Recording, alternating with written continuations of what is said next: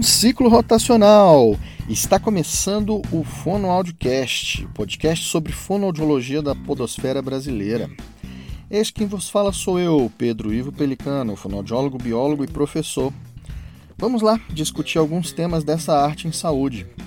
Hoje nós vamos ter o nosso episódio número 4, que o tema vai ser perda auditiva induzida por ruído, também conhecida como PAI. Vamos ouvir falar bastante disso aí por hoje. Mas antes de começar, a gente precisa passar alguns recadinhos para você. Pá. Antes de mais nada, eu gostaria de novamente agradecer efusivamente o apoio que o nosso podcast está recebendo. É, nós temos, nós estamos recebendo um feedback bastante legal. Gostaria de agradecer aos apoiadores do nosso podcast. E como é que funciona essa, esse apoio? Se você quiser apoiar, se você acha que o nosso trabalho é legal, se você acha que esse trabalho vale a pena, você pode ir em apoia.se barra fonoaudiocast. Lá você vai encontrar a nossa campanha de financiamento. Você pode ajudar com a quantia que couber no seu bolso, que couber no seu coração. A gente tem esse programa sendo divulgado quinzenalmente, mas se a gente conseguir uma meta bacana, se tiver um apoio legal, a gente consegue trazer esse programa um, uma frequência semanal. Bom, você pode também visitar as nossas redes sociais, as minhas redes sociais, no caso, o meu Twitter, arroba com dois L's. Tem um Instagram que é Pelicano com dois L's também, Biofono. E o Facebook do Fono Audiocast, facebook.com barra fonoaudiocast. Ah, se você é fonoaudiólogo ou se você tem algum evento relacionado à fonoaudiologia e gostaria de divulgar, qualquer assunto correlato, qualquer evento, qualquer curso, traga aqui para mim. Fale comigo que a gente pode divulgar aqui no nosso, no, no nosso programa. Envia para minhas redes sociais que eu vou ajudar você a divulgar com todo o carinho, com toda a atenção, porque nós estamos aqui justamente para divulgar a fonoaudiologia. Ok? Então, recados dados, vamos começar com o nosso programa. Pá.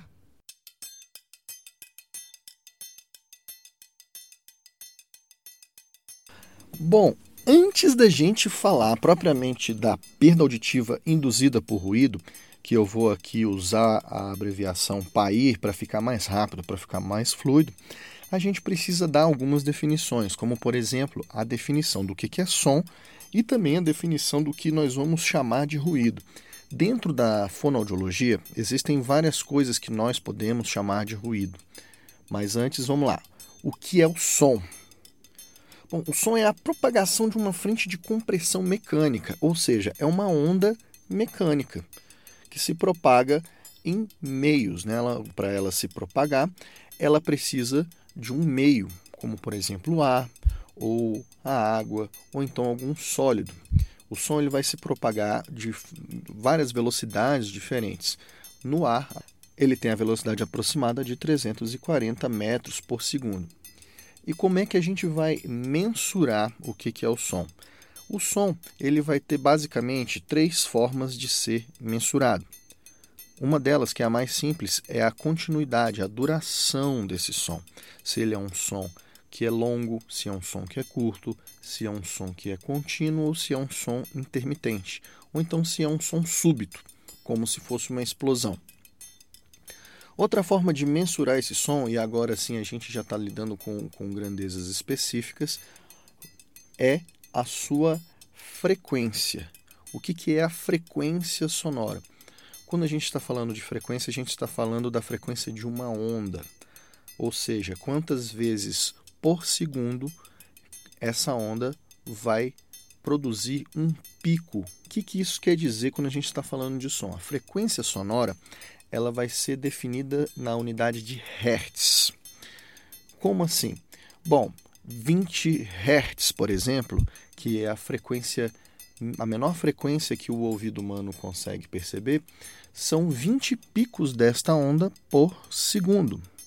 Ou seja, 1000 Hertz são 1000 picos de onda por segundo. E o que, que vai definir esses hertz? O que, que quer dizer isso? Quanto menor a frequência sonora, mais grave vai ser esse som.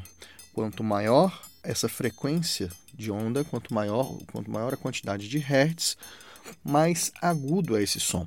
O nosso ouvido ele vai perceber, como eu falei, de 20 Hz até 20 mil Hz. Algumas pessoas, como vai ser falado inclusive nesse episódio, começam a perder a capacidade de ouvir lá nessas frequências muito altas, dentro dessa frequência dos 20 mil Hz.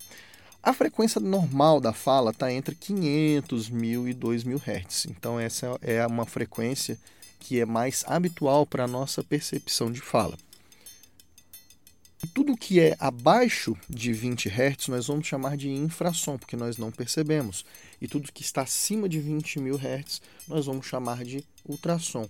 Sim, ultrassom, inclusive o aparelho que utiliza, que é utilizado na medicina para fazer é, investigações clínicas, como por exemplo para visualizar embriões, né, no caso de uma gestante, é, são utilizadas é utilizado um aparelho que emite ondas nessas frequências ultrassônicas, né? nessas frequências com mais de 20 mil Hz.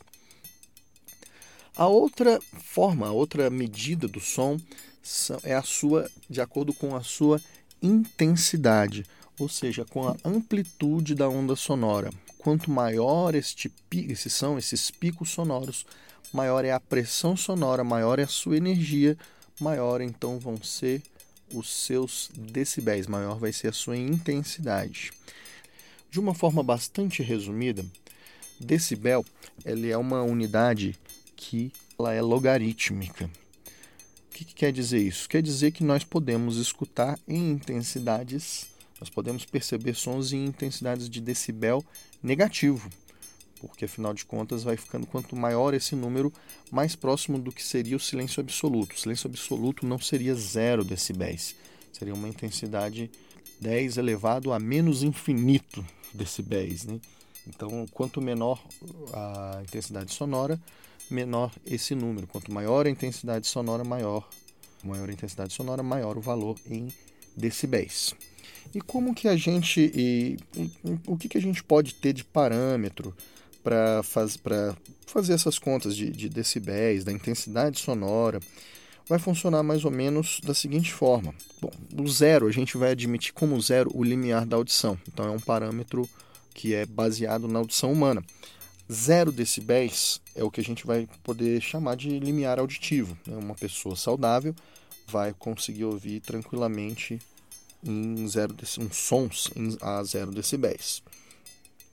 Eu, nesse momento, estou numa cabine acústica que muito provavelmente está isolando ou então está separando muito bem o ambiente externo do ambiente interno. Muito provavelmente aqui dentro, no momento que eu fico em silêncio, eu vou estar rodeado, vou estar sendo estimulado por uma intensidade sonora de 10, 20 decibéis no máximo. Quando a gente está numa biblioteca, por exemplo, aquela biblioteca silenciosa, não é essa uma biblioteca uh, de universidade, por exemplo, que tem muita gente conversando, mas uma biblioteca vai ser aproximadamente, vai ter aproximadamente 40 decibéis. E como é que essa medida é feita? A medida é feita em algum lugar? Né? Como é que é feita essa medida? A gente usa o aparelho que, grosso modo, nós chamamos de decibelímetro, que nós colocamos no lugar, no local onde a gente quer medir essa intensidade sonora. Normalmente perto o que seria a distância do ouvido da pessoa. Quando a gente uh, a 60, 70 decibéis, a gente tem a intensidade, por exemplo, de um bar, de um restaurante. E é como eu falei, essa medida ela tem que ser feita onde? No local onde está sendo ouvido. Então eu teria, eu colocaria esse decibelímetro, por exemplo, na mesa do bar. Se eu colocasse ele em cima da mesa do bar, essa, essas intensidades que estão sendo captadas ali é a intensidade das pessoas que estão dentro do bar. Existe inclusive uma, algumas leis, de leis do silêncio, por exemplo, que estabelecem esse limite de 60 decibéis, alguns lugares até menos, alguns lugares mais. E essa medida ela tem que ser tirada aonde para que as redondezas não se incomodem com aquele som? No local aonde a pessoa está solicitando que aquele som seja abaixado. Por exemplo, se eu tenho uma, um bar uma igreja ou algum restaurante próximo da minha casa e existe um limite de 60 decibéis. Eu não vou lá no bar medir essa intensidade de 60 decibéis. Eu tenho que medir se esses 60 decibéis estão chegando na minha casa. Ah, mas é diferente a intensidade sonora? Sim. Quanto mais longe de uma fonte sonora, menor é a intensidade. E essa relação ela vai se reduzindo de acordo com o quadrado da distância, porque a onda sonora ela se propaga em todas as direções. É uma onda tridimensional. Bom, sabendo o que, conhecendo então essas unidades, conhecendo principalmente o que são os decibéis e sabendo o que, sabendo dessas unidades de medida, que são a frequência, a intensidade e a duração dos estímulos sonoros, a gente pode definir então o que, que é ruído. Como eu falei, existem duas formas da gente definir o que, que é o ruído quando a gente está falando de audiologia, quando a gente está falando dentro da fonoaudiologia. Uma delas que eu vou tratar em assuntos posteriores é a respeito da relação entre sinal e ruído. Como assim? Vamos supor que eu estou num restaurante, novamente esse exemplo do restaurante, e eu estou conversando com você. O que, que vai acontecer? Existe um ruído ao redor, existem pessoas que estão ao redor da gente, que estão próximas a gente, que também estão conversando. Só que eu estou conversando com você eu tenho atenção ao que você está falando, você tem atenção ao que eu estou falando. Então, isso, a minha fala, a sua fala, é o que nós vamos chamar de sinal. É a principal informação sonora que a gente precisa captar ali. Todos os outros sons que vão ter ali daquele bar, que vão ter aquele ali do restaurante, barulho de copos, barulho de outras pessoas conversando, barulho de pratos, o barulho da rua, tudo isso a gente vai chamar de ruído, é o que vai estar no fundo, basicamente, do que é a informação principal que nós precisamos, que nós queremos absorver. Um outro tipo de ruído que nós podemos, que nós chamamos dentro da fonoaudiologia, são os sons que são contínuos ou intermitentes e não são sons de impacto. Como por exemplo, vamos pegar o caso de um motorista de um motorista de aplicativo, um motorista de ônibus o que, que acontece? Ele vai estar o tempo todo com o ruído do motor estimulando o aparelho auditivo dele. Né? Então, esse barulho de motor, para o motorista, vai ser o ruído. No caso, uh, operadores de máquinas, de uma forma geral, o barulho das máquinas, para ele, vai ser ruído. Não é um ruído que é um impacto, não é, por exemplo, um barulho de tiro, não é um barulho de uma explosão. É um barulho que é constante, ou então que é intermitente e que não necessariamente está em, muita intensidade. A gente vai falar a respeito dessas intensidades uh, mais um um pouco mais para frente.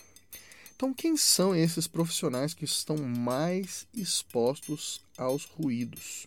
Quem são esses profissionais? Nós temos os motoristas, motoristas de ônibus, motoristas de caminhão, motoristas de táxi, operadores de máquinas de uma forma geral, operadores de telemarketing, porque eles estão ali né, com aquele fone de ouvido o tempo todo, eles vão estar conversando com outras pessoas o tempo todo, então não deixa de ser um som que é intermitente, um som que vai estar sendo produzido e vai estar sendo captado ali o tempo todo. Funcionários de aeroportos, principalmente aqueles que operam na pista, eles vão estar escutando o ruído, o barulho dos motores dos aviões ali de forma bastante constante. Funcionários de fábrica que vão estar com o barulho das máquinas ali o tempo todo, funcionários de oficinas mecânicas ou então de oficinas elétricas de uma forma geral, músicos e aqui eu incluo quase todos os tipos, praticamente todos os tipos de músico, principalmente se ele for um músico profissional. Um músico de orquestra, por exemplo, ele vai estar rodeado de instrumentos que vão estar produzindo sons. Os ensaios de orquestra demoram algumas horas e ele vai estar ali sendo estimulado por essas horas por diversos tipos de som em diversas intensidades e em diversas frequências. E também os professores, que eles vão estar ali no meio de ruído de sala de aula, do ruído dos ruídos diversos das escolas, principalmente se forem escolas de educação infantil. Bom, sabemos então quem são os profissionais que são expostos a esses ruídos de uma forma geral. Lógico, tem, existem outros que eu posso estar esquecendo. E então, o que seria o PAIR? Bom, como eu falei, é a sigla para perda auditiva induzida por ruído. E o que ela é? Ela é uma perda auditiva que ela é permanente, irreversível, neurosensorial ou sensório-neural, depende, existem autores que usam essas duas palavras, e quase sempre bilateral, e que normalmente elas advêm da exposição continuada a ruídos intensos. Não vamos confundir com os ruídos de impacto, como eu falei, que são ruídos de explosão, que são ruídos de tiro, são ruídos de que são súbitos. Né? Você tem uma onda sonora muito forte que dura um período muito curto de tempo. Esse tipo de som ele vai produzir um outro tipo de perda auditiva que nós vamos falar num episódio posterior, que é trauma acústico. Ele vai produzir outros tipos de lesão por conta da, desse som súbito e de grande intensidade. O que, que é o dano? O que, que acontece na, na pessoa que está desenvolvendo a PAI? Vamos lembrar um pouquinho da anatomia do sistema auditivo. Como eu falei lá no episódio 2, quando eu falei sobre a presbiacusia, o que, que acontece? Nós temos uma região que capta o som, uma região que capta mecanicamente o som dentro do nosso aparelho auditivo, que é a orelha externa, o pavilhão auditivo.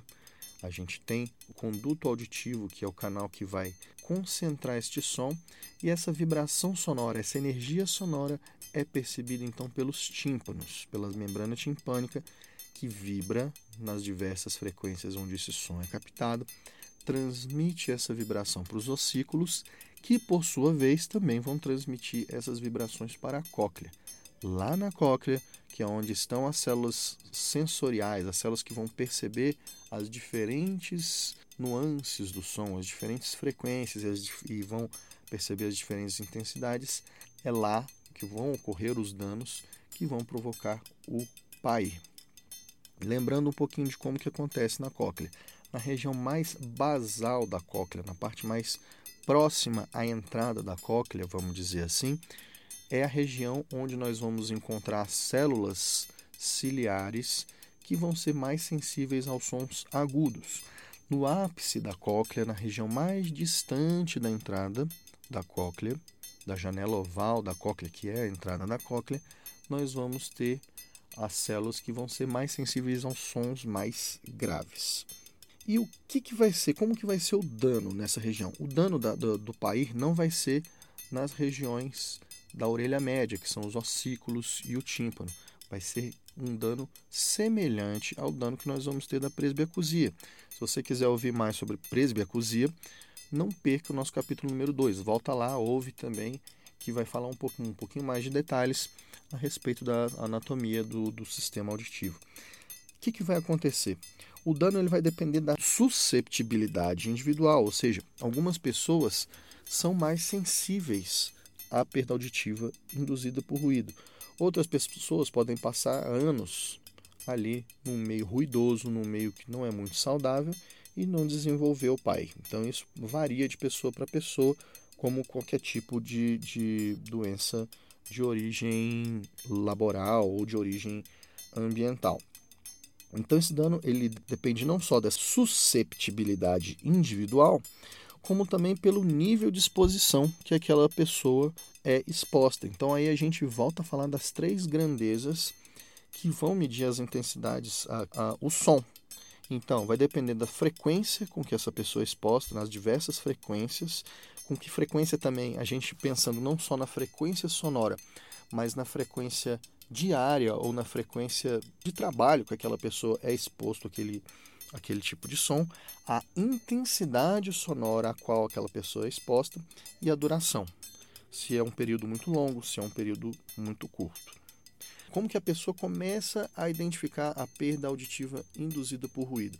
Alguns sinais já começam a aparecer quando a pessoa, depois de alguns anos, às vezes depois até de alguns meses, ela já começa a trazer alguns sinais que vão identificar que ela pode já estar tá desenvolvendo o PAI.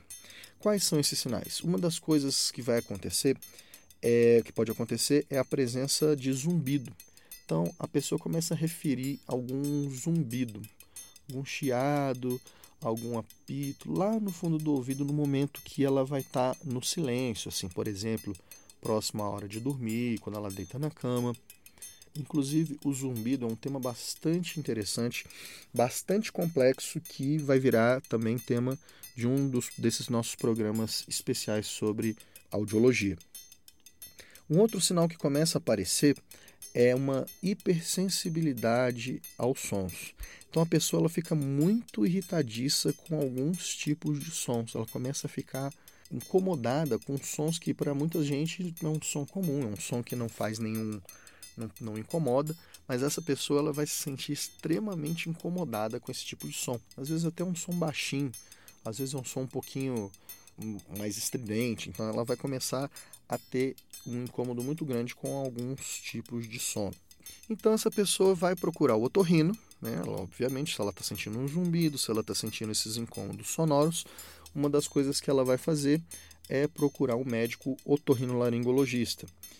Ou então, se é uma empresa que já tenha preocupação com a saúde dos seus trabalhadores, a própria empresa já faz o um encaminhamento para esses funcionários fazerem os seus exames periódicos. Então, esse, essa pessoa, encaminhado pelo otorrino ou pela própria empresa, vai fazer um exame de audiometria.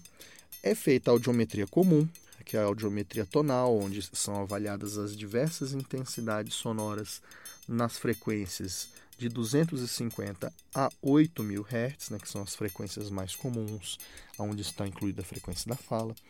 É feita a avaliação da audiometria vocal, que é com a percepção de palavras com que o examinador vai falar, e em alguns casos também é feita a audiometria de altas frequências, que a gente abrange de 9 mil Hz até os 20 mil Hz.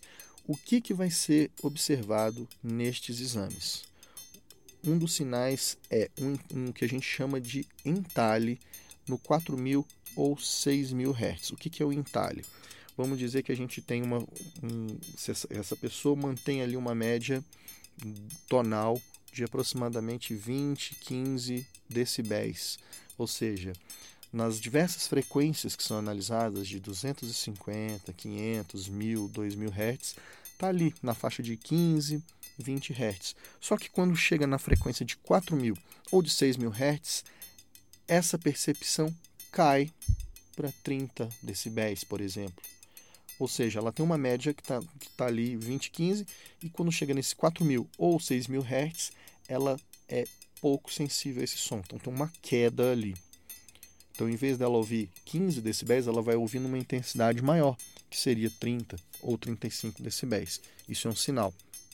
Um outro sinal da perda auditiva induzida por ruído é se for realizada um exame de altas frequências, essa pessoa muito provavelmente ela já perdeu a percepção de sons em altíssimas frequências, 20 mil Hz, 18 mil Hz, muitas vezes até 16 mil Hz.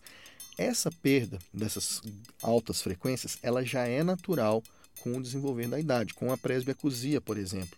Mas ela também ela vai ser, ela vai aparecer em quem tem perda auditiva induzida por ruído em pessoas mais jovens, antes do desenvolvimento da, da presbiacusia, e que é caracterizada justamente por conta também desse entalhe. Quem tem a presbiacusia não vai ter esse entalhe, já quem está desenvolvendo o PAI vai ter. Bom, então seria interessante que, como isso é um problema de saúde que engloba trabalhadores, então é importante que haja uma lei protegendo os trabalhadores, a saúde dos trabalhadores desse tipo de dano. Então vamos falar um pouquinho da legislação a respeito da proteção que, que os trabalhadores podem ter para que se evite a perda auditiva induzida por ruído. Pá! A respeito da legislação que ajuda a evitar esse tipo de problema e também é a mesma legislação que ajuda a evitar vários outros problemas de doenças no trabalho, né? É a própria CLT. Dentro da CLT existe o capítulo 5, que é a legislação equivalente à legislação da Lei 6.514 de dezembro de 1977 Esse capítulo 5, ele fala exclusivamente a respeito de equipamentos de proteção individual e formas de se você de se preservar a saúde do trabalhador. O que, que a lei prevê sobre equipamentos de proteção individual, que no caso para se evitar pair, seriam itens que, nós, que seriam necessários. Né? O que, que fala a respeito dos, dos EPIs, ou seja, os equipamentos de proteção individual? A lei diz que as empresas são obrigadas a oferecer esses equipamentos de proteção individual, principalmente quando existe a impossibilidade da proteção ser coletiva. Então, por exemplo, se no ambiente ali de uma fábrica, por exemplo, existe muito ruído e não tem como esse ruído ser cancelado de alguma forma, assim, pelas paredes ou isolando os trabalhadores das máquinas, então o que é feito? É fornecido aos trabalhadores equipamento de proteção individual. No caso de uma fábrica ou no caso de um aeroporto, por exemplo, não é só o equipamento de proteção individual da orelha. Né? São outros equipamentos que também são fornecidos. No caso, por exemplo, podem ser oferecidos luvas, oferecidos roupas luminosas, de acordo com a necessidade, de acordo com as características daquele trabalho ali. Né? A legislação prevê justamente isso, que as peculiaridades de cada função vão ser itens a serem observados para que sejam fornecidos os equipamentos de proteção individual. E dentro ainda, também do, do, do capítulo 5, a gente vai encontrar o item C, que fala especificamente pelos EPIs, pelos equipamentos de proteção individual, para a proteção auditiva. São todos protetores auriculares, sendo que o tipo maior, mais complexo, que protege mais, é o circumauricular, esse é aquele que envolve toda o pavilhão auricular, envolve toda a orelha, tem uma proteção para intensidades sonoras muito altas. Esse é o equipamento que quem trabalha em aeroportos, por exemplo, utiliza. Os operadores de pista de aeroportos vão utilizar esses, esses protetores circunauriculares. Eles são para grandes intensidades sonoras. O outro tipo é o de inserção, então são protetores feitos de material é, de silicone normalmente, que eles são introduzidos no conduto auditivo e eles vedam o conduto auditivo. Logicamente que esse equipamento ele não protege em intensidades tão grandes quanto o circunauricular, mas ele também fornece um segundo nível de proteção contra ruídos. E o mais simples de todos é o semi-auricular, que ele é colocado do lado de fora da orelha, ele também é parcialmente inserido e ele tem uma, cria uma proteção inferior para ruídos um pouco menores. Né? Ele não protege contra grandes ruídos. Bom, é, esse é o que a legislação vai prever para o trabalhador, né? o que uma empresa vai fornecer para o trabalhador para que ah, ele não tenha problemas de saúde no trabalho, para que pelo menos a audição dele seja protegida.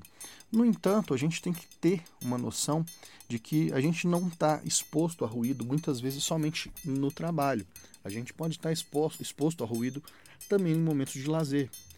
E não só em momentos de lazer, como também nós podemos ser autônomos, de certa forma, com o trabalho que nós realizamos. Vamos pensar numa situação como, por exemplo, um músico. Um músico que tem uma banda. Eu, por exemplo, no caso, tenho uma banda onde eu toco é, o contrabaixo elétrico. Nessa banda tem um guitarrista e tem um baterista. Os ensaios, eles são realizados em estúdios fechados. E o baterista hum, raramente é um camarada que tem um toque delicado na bateria. Então os bateristas gostam de sentir a intensidade do instrumento. E a bateria, no caso, ela vai ter vários impactos, né? vão ser vários sons de impacto, que no caso para proteção auricular vai funcionar da mesma forma. Né? Um baterista, os bateristas é muito comum, inclusive, eles apresentarem problemas de perda auditiva induzida a ruído. Não porque, não por ser um, um ruído único de impacto. No que está acontecendo quando a pessoa está tocando bateria? Ela não escuta o som uma única vez e esse som provoca um trauma. O som da bateria é um som contínuo, repetitivo, às vezes prolongado, quando, por exemplo, bate num prato, faz tchê. Então, esse som também pode ser responsável pela provocação da perda auditiva induzida por ruído. Esse som também pode ser considerado um ruído. No caso de outros instrumentos, instrumentos elétricos, por exemplo, eles também eles são amplificados. E muitas vezes essa amplificação ela passa da conta. Da mesma forma que a bateria, da mesma forma que equipamentos de, de trabalho, máquinas de operação para tra trabalho, máquinas industriais, eles vão produzir um ruído muito grande. E esse ruído também vai ser prejudicial, também vai poder provocar perda auditiva induzida por ruído. Não só nesses momentos de trabalho, não só nesses momentos de tocar música, por exemplo, mas, por exemplo, uma pessoa que vai para uma boate à noite, vai para um bar, que também é um ambiente fechado, que também é um ambiente onde o som acaba ficando muito alto, as danceterias, as boates, o som lá dentro é muito alto. Isso faz com que também seja um estímulo muito intenso e muito repetitivo ali ao longo do 3, 4 horas que a pessoa vai ficar ali naquele ambiente ali. Se é uma pessoa que trabalha nesse ambiente, por exemplo, um DJ, o garçom, o próprio dono do, do ambiente, isso vai ser uma situação um pouquinho mais perigosa. Ou uma pessoa que frequenta com uma grande intensidade, com uma grande frequência, tem uma grande frequência nesses ambientes, essa pessoa também pode estar em comportamento de risco para aquisição do PAI. Além disso, né, o que uma coisa que a gente que é muito comum hoje em dia, que a gente vê bastante na rua, vê bastante em qualquer lugar que nós vamos, principalmente é, na rua, no transporte coletivo, são pessoas que estão utilizando fones de ouvido e muitas vezes esses fones de ouvido estão num volume muito alto. Eu sou professor e às vezes eu entro em sala de aula, eu consigo escutar o fone de ouvido tocando funk de um aluno lá no fundo da sala. Então, isso, sendo um estímulo frequente, sendo um estímulo constante e sendo um estímulo com intensidade muito alta, isso também vai provocar o PAI. Principalmente pelo seguinte, quando uma pessoa utiliza o fone de ouvido, principalmente os fones de ouvido que são auriculares, né, aqueles pequenininhos que são colocados, que são inseridos na orelha, esses fones eles têm um problema muito mais grave porque a caixa de som de um fone grande, de um circunauricular, daqueles maiores que tampam a orelha toda, a intensidade sonora produzida por ele, ela é espalhada na área daquele alto-falante. E da mesma forma que a, a, energia é espalhada na área daquele alto-falante, esse fone, esse headphone, ele veda um pouco o som externo. Então a intensidade sonora acaba não sendo tão alta no momento de você controlar o volume daquele equipamento, o volume daquele telefone, o volume daquela música. Agora, o fone que é de inserção, o que, que acontece? Primeiro, toda a energia sonora está sendo concentrada num alto-falante muito pequenininho, de menos de um centímetro muitas vezes. E outra coisa, para o som ter uma qualidade legal, uma qualidade boa desses fones de inserção, faz-se necessário que o, usuário desse fone insira esse fone dentro do canal auditivo. E, além disso, esse fone não isola os sons do ambiente externo.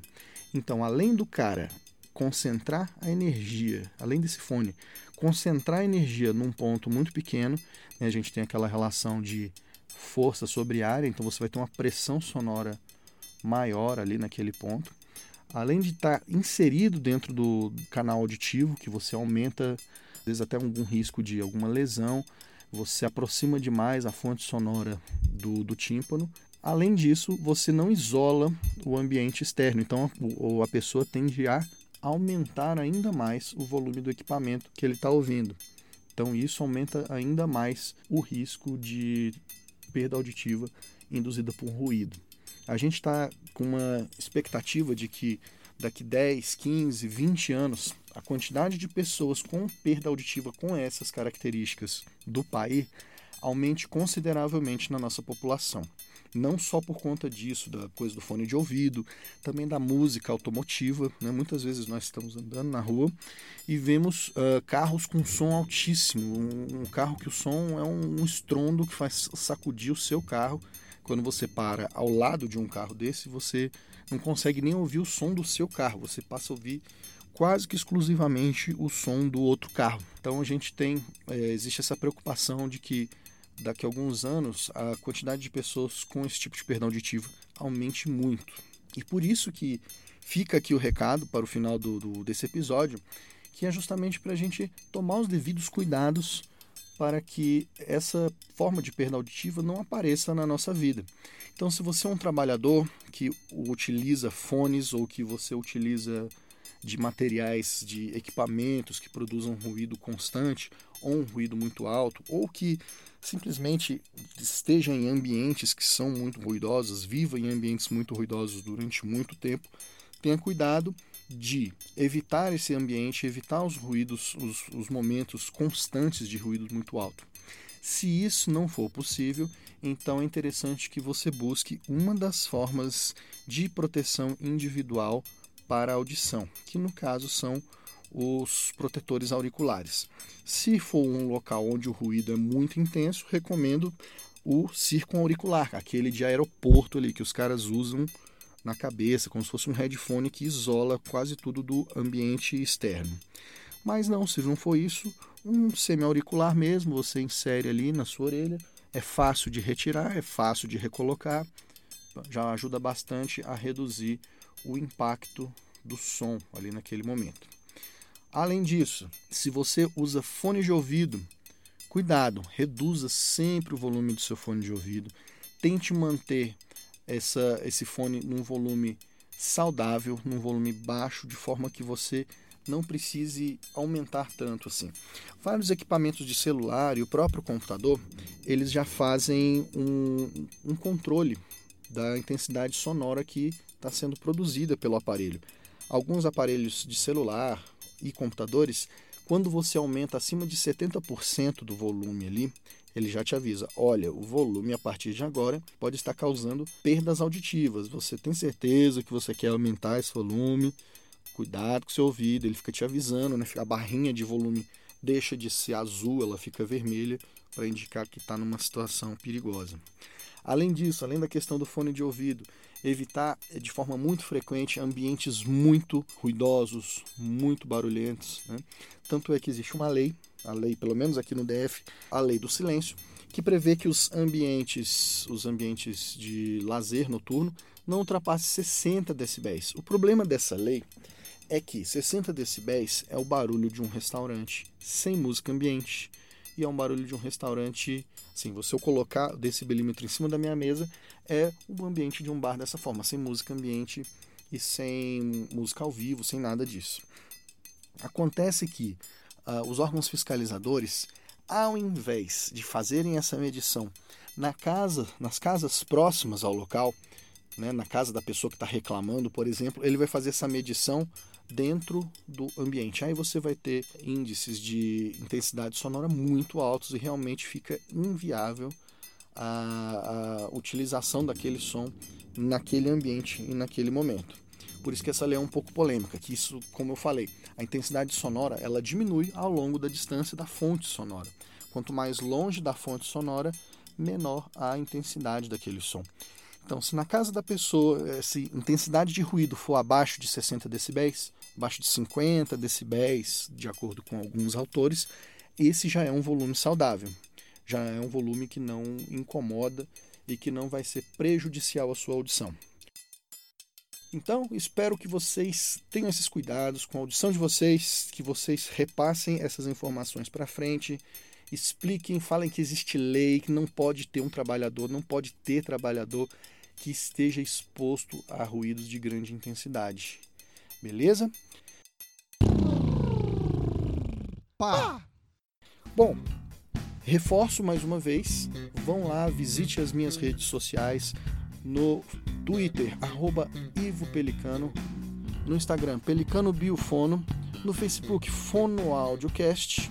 E se você tiver alguma dúvida, algum questionamento, se eu falei alguma besteira, alguma errata, pode mandar para qualquer uma dessas redes, ou então para o e-mail fonoaudiocast.gmail.com.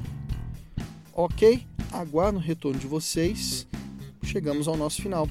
Os trabalhos foram realizados de forma justa e perfeita e estão em condições de serem encerrados.